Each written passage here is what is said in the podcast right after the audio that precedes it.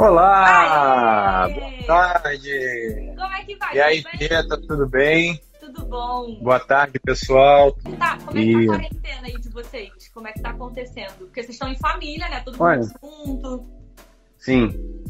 Então, eu acho que eu tô respondendo direto isso, que eu acho que faz todo sentido, que é, para mim, essa, essa quarentena, essa parte da quarentena é a prova de que tudo tem um lado bom.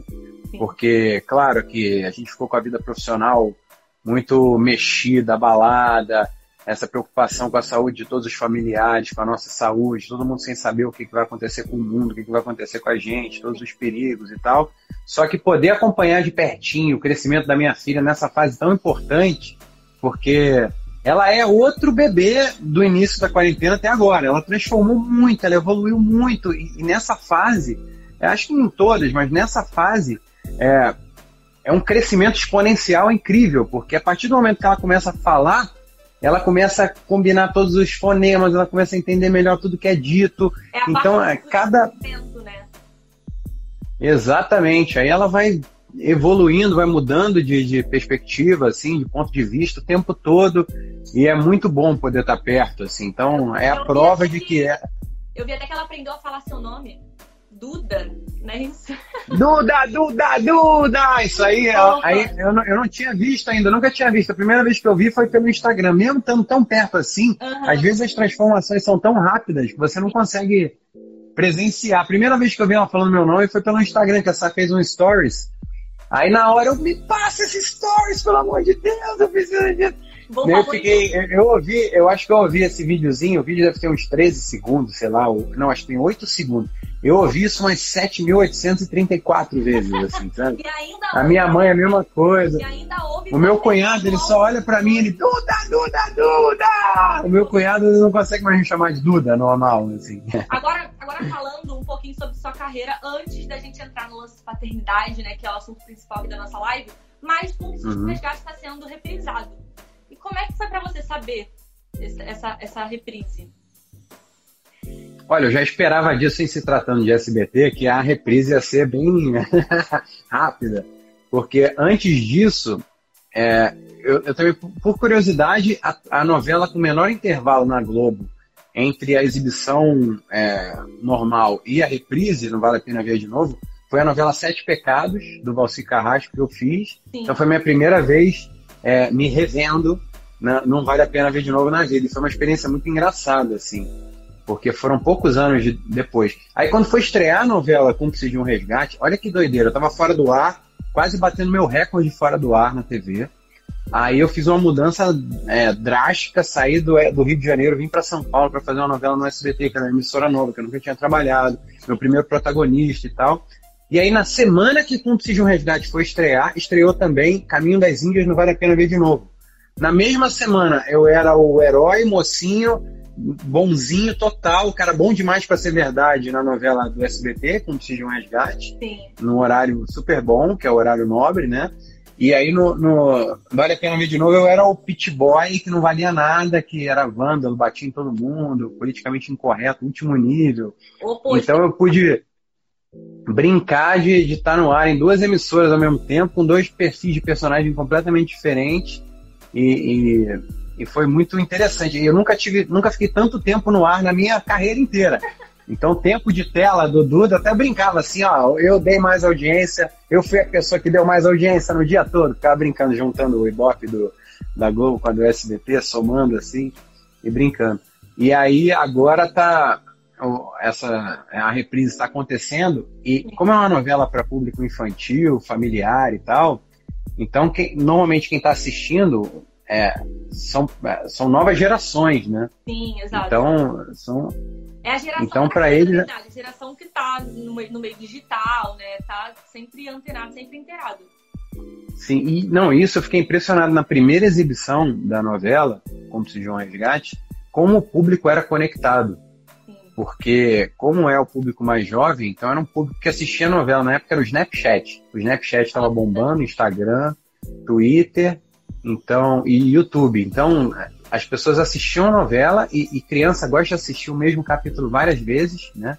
A novela tinha muita música, então as, as crianças assistiam a mesma música 5 mil vezes e agora eu sei muito bem com patati, patatá, Peppa Pig. Tudo isso. Toma azul e gosta de. Ela tenta imitar a mãe, mas ela sai igual o patati patatá.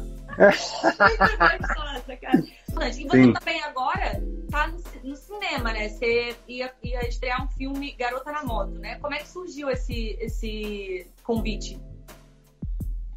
Pois é, outra coisa que, que eu dei sorte, assim, foi que as filmagens terminaram é, em fevereiro. Então, antes, foi assim, as filmagens terminaram, aí eu peguei o avião, viajei, e quando eu voltei, foi uh, o quase lockdown que foi decretado, assim, na quarentena geral, assim.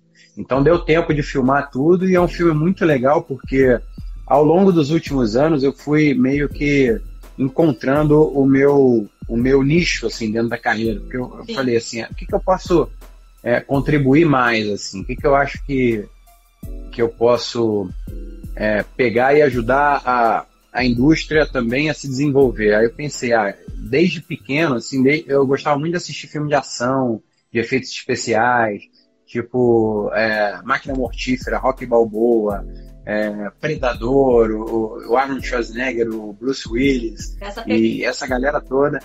E, e, e, o público brasileiro gosta muito de filme de ação e de efeitos especiais. Por exemplo, todos os maiores, as maiores bilheterias do cinema aqui no Brasil também são esses filmes Avengers, Avatar, Sim. essas coisas todas. Então, ao longo dos últimos anos, principalmente desde Caminho das Índias, mas depois eu, eu acelerei isso mais é, depois que eu de, é, depois que eu comecei a fazer outros personagens, tipo um lutador na Malhação, que era o Wanderson, depois a série Rio Heroes, que eu era um outro lutador, é, eu engatei também uma sequência de lutadores.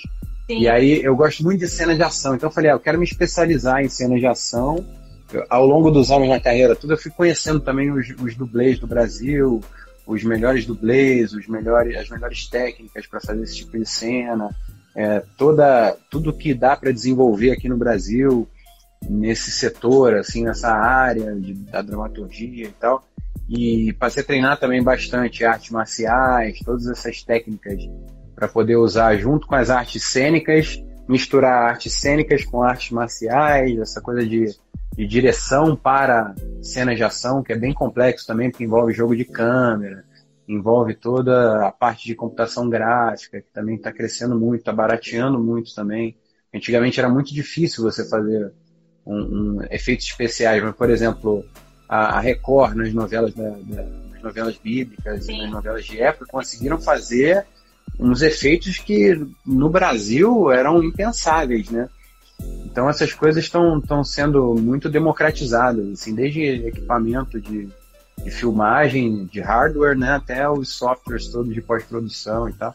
Então eu comecei a investir bastante nisso, aí trouxe até ano, ano passado para o Brasil para fazer uma sequência de workshops, um, um dos maiores dublês do mundo, que é o dublê do Thor, Capitão América, do, do Batman, de vários, vários filmes, inclusive desse que bateu o recorde do Netflix, o, o Resgate. Ele é o dublê oficial do filme também, que é o dublê do Chris Hemsworth, que é eles têm um contrato já há uns nove anos. Ele é o dublê exclusivo do Chris. Aí eu trouxe o Bob para o Brasil ano passado para fazer uma sequência de eventos aqui.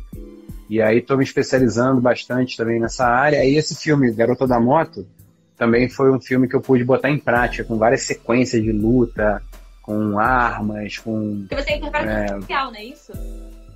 Sim. Ah, sim. Então tem, tem, tem faço... esse jogo, né? De, de ter luta, de confronto e tudo mais. Sim. E aí o filme tinha é, previsão de estreia para outubro, mas dificilmente a gente vai conseguir manter isso, né? Só até para perguntar pro pessoal se eles vão conseguir manter e tal, mas eu acho que é melhor esperar um pouquinho, né? Pra é, não... para também estrear com aquele boom, todo mundo podendo ir, né? Curtir realmente o, esse lance de ver o filme, porque a pandemia sair para é meio complicadinho. E eu acho que vai demorar ainda um tempinho a gente voltar a esse normal de ter aglomeração, né? A galera ter esse contato uma com, um com os outros, assim. Mas importante sucesso. Vai ser sucesso, certeza absoluta. É. Porque foi preparado com, é, valor, com muito, muita preparação de fato. E é isso que, que importa. Ih, acho que é a saque tá batendo aqui, peraí. Opa! E a gente azul é acordo.